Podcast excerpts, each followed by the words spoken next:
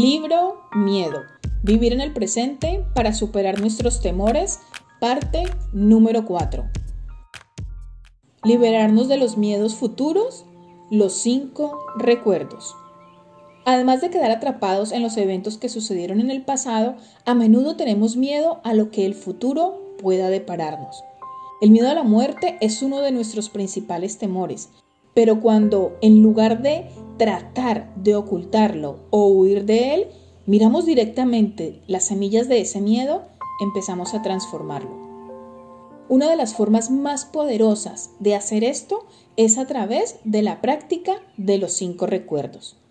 Si respiras despacio y con plena atención, inspirando y expirando profunda y lentamente, mientras recitas en voz baja estos recuerdos, podrás ver la naturaleza y las raíces profundas de tu miedo. Los cinco recuerdos son los siguientes. Primero, está en mi naturaleza envejecer. Soy de la naturaleza del envejecimiento. No puedo escapar al envejecimiento. Este es el primer recuerdo. Inspiro y sé que está en mi naturaleza envejecer. Expiro y sé que no puedo escapar al envejecimiento. Todos tenemos miedo a envejecer, pero no queremos pensar en ello. Queremos que el miedo se quede tranquilamente ahí, lejos de nosotros. En lo más profundo de nuestra mente, sabemos sin embargo que por más que los reprimamos, nuestros pensamientos más temidos no desaparecerán sino que muy al contrario, siguen creciendo en la oscuridad. Y en un intento desesperado de olvidar e impedir que afloren en nuestra mente consciente, nos vemos impulsados a consumir comida, alcohol, películas, etc. Tratar de escapar del miedo, pues no hace más que fortalecerlo, al tiempo que aumenta nuestro sufrimiento y el sufrimiento ajeno. Pero no debemos aceptar esto como un mero hecho lógico, sino como la realidad, como una verdad. Recitar este recuerdo no es la simple afirmación de una obviedad, sino una ocasión para asumir una verdad que tenemos que experimentar directamente. Debemos permitir que esta verdad no se limite a una mera comprensión intelectual, Sí, sí, obviamente, ahora soy joven, pero un buen día envejeceré. Una verdad superficial no es más que una idea abstracta que no sirve de mucho, porque nuestra mente no tarda en reprimir y olvidar lo que acabamos de decir. El Buda enseñó que cuando evocamos y permanecemos en contacto con la verdad de que es imposible escapar del envejecimiento y de la muerte, nuestro miedo y las cosas terribles que tratamos de no sentir concluye. Entonces ya no exteriorizamos inconscientemente nuestros miedos ni alentamos el ciclo que los fortalece. Recuerdo número 2. Está en mi naturaleza enfermar.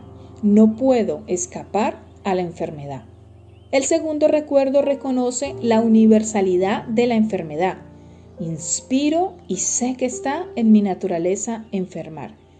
Expiro y sé que no puedo escapar a la enfermedad. Cuando gozamos de buena salud, podemos creer que la enfermedad es algo que solo afecta a los demás. Miramos a los demás y nos decimos que siempre están enfermos, que tienen que tomar medicinas y recibir masajes de continuo, y creemos que nosotros no somos como ellos. Pero un buen día, sin embargo, acabamos enfermando. Si no somos diligentes y lo asumimos ahora, esta realidad caerá súbitamente un buen día sobre nosotros y no sabremos cómo abordarla.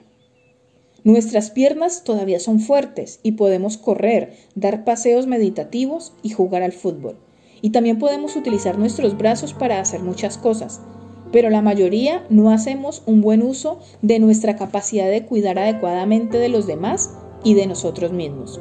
No utilizamos nuestra energía para transformar nuestras aflicciones y contribuir a aliviar nuestro sufrimiento y el sufrimiento de los otros. Llegará el día en que cuando tratemos de ponernos en pie para dar un paso, no podremos hacerlo, Por ello conviene asumir cuanto antes que por el hecho de tener un cuerpo seguramente acabemos enfermando.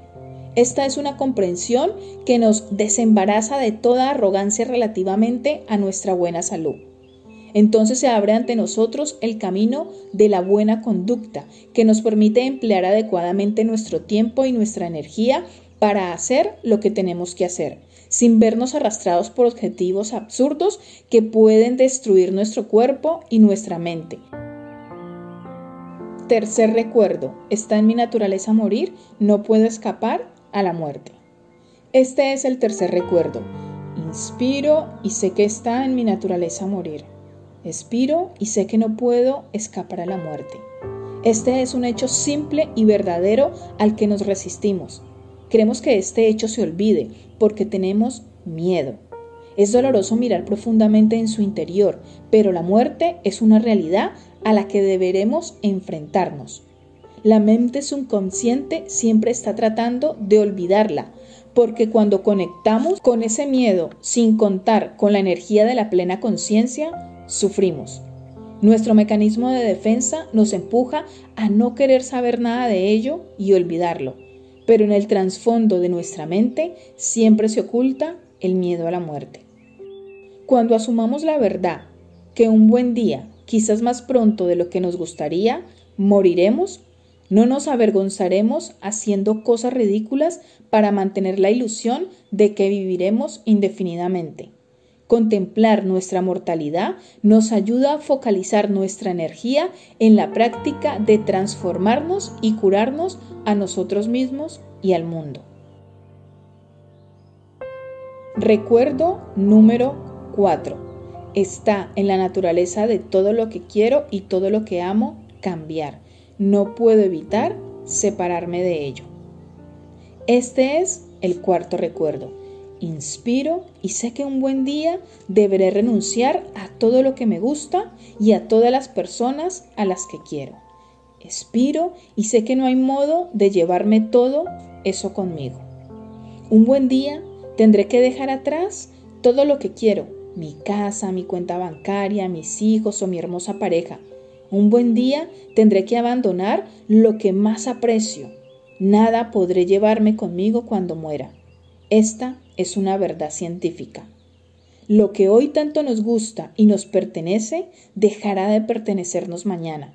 Conviene aprender a renunciar no solo a los objetos que más nos gustan, sino también a las personas más queridas. No podremos en el momento de la muerte llevarnos nada y a nadie con nosotros. A pesar de ello, sin embargo, cada día luchamos por acumular más dinero, más conocimiento, más fama, etc. Y aunque tengamos 60 o 70 años, seguimos persiguiendo conocimiento, dinero, fama y poder. Sabemos que un buen día deberemos abandonar nuestros recuerdos y nuestras pertenencias Debemos ser capaces de sentarnos y dormir a la sombra de cualquier árbol porque nuestra felicidad no tiene que depender de un lugar. Debemos estar dispuestos a abandonar todos los lugares.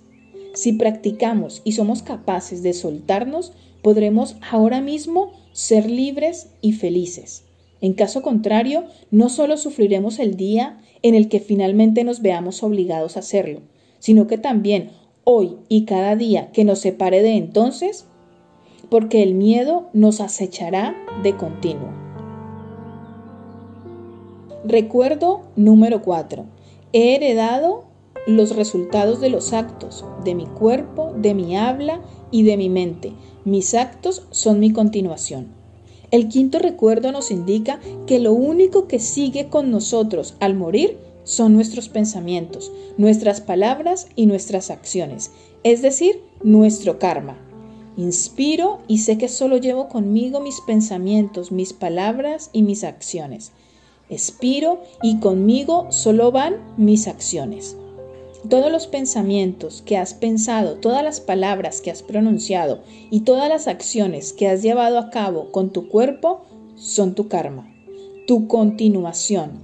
Atrás queda todo lo demás. Pero no estamos hablando aquí de que heredes las posesiones de tus padres, sino los frutos de tus acciones. Lo que pensamos, decimos y hacemos se denomina karma, un término sánscrito que significa acción. Lo que hacemos, decimos y pensamos prosigue y tiene sus consecuencias más allá del acto. Y poco importa que esa herencia nos guste o nos desagrade, porque esa es una herencia irrenunciable. Detrás dejamos nuestras pertenencias y a nuestros seres queridos, pero es imposible renunciar a nuestro karma, porque el fruto de nuestras acciones siempre nos seguirá. No podemos escapar al karma, no podemos decir, no, no puedes seguirme. El karma es el fundamento sobre el cual nos erigimos. Solo tenemos un fundamento, que es el karma, no tenemos otro. Nos guste o nos desagrade, estamos condenados a recoger el fruto de nuestras acciones. La práctica de los cinco recuerdos nos ayuda a aceptar la realidad ineludible en nuestros miedos más profundos. El miedo a envejecer, el miedo a la enfermedad y el miedo a la muerte. El ejercicio de la aceptación de estas realidades nos permite alcanzar la paz y desarrollar la capacidad de vivir una vida consciente, sana y compasiva, sin provocar más sufrimiento a los demás ni a nosotros mismos. La contemplación de los cinco recuerdos nos permite prestar una atención plena a la semilla del miedo que hay en nosotros. La semilla del miedo está en nosotros y si no nos acostumbramos a abrazarla con plena conciencia, nos sentiremos muy incómodos cada vez que afloren estas verdades. Como avestruces al ver un león, enterramos entonces nuestra cabeza en la arena. Por ello recurrimos en un intento de ignorar las realidades del envejecimiento, la enfermedad, la muerte y la transitoriedad de las cosas que queremos a diversiones como la televisión, los videojuegos, el alcohol, las drogas, etc. Si el miedo nos desborda, sufriremos y se fortalecerá la semilla del miedo que hay en nosotros. Pero cuando estamos atentos, utilizamos la energía de la atención plena para abrazar el miedo. Y cada vez que el miedo se ve abrazado por la atención plena, su energía se debilita hasta convertirse en una semilla sepultada en las profundidades de nuestra conciencia.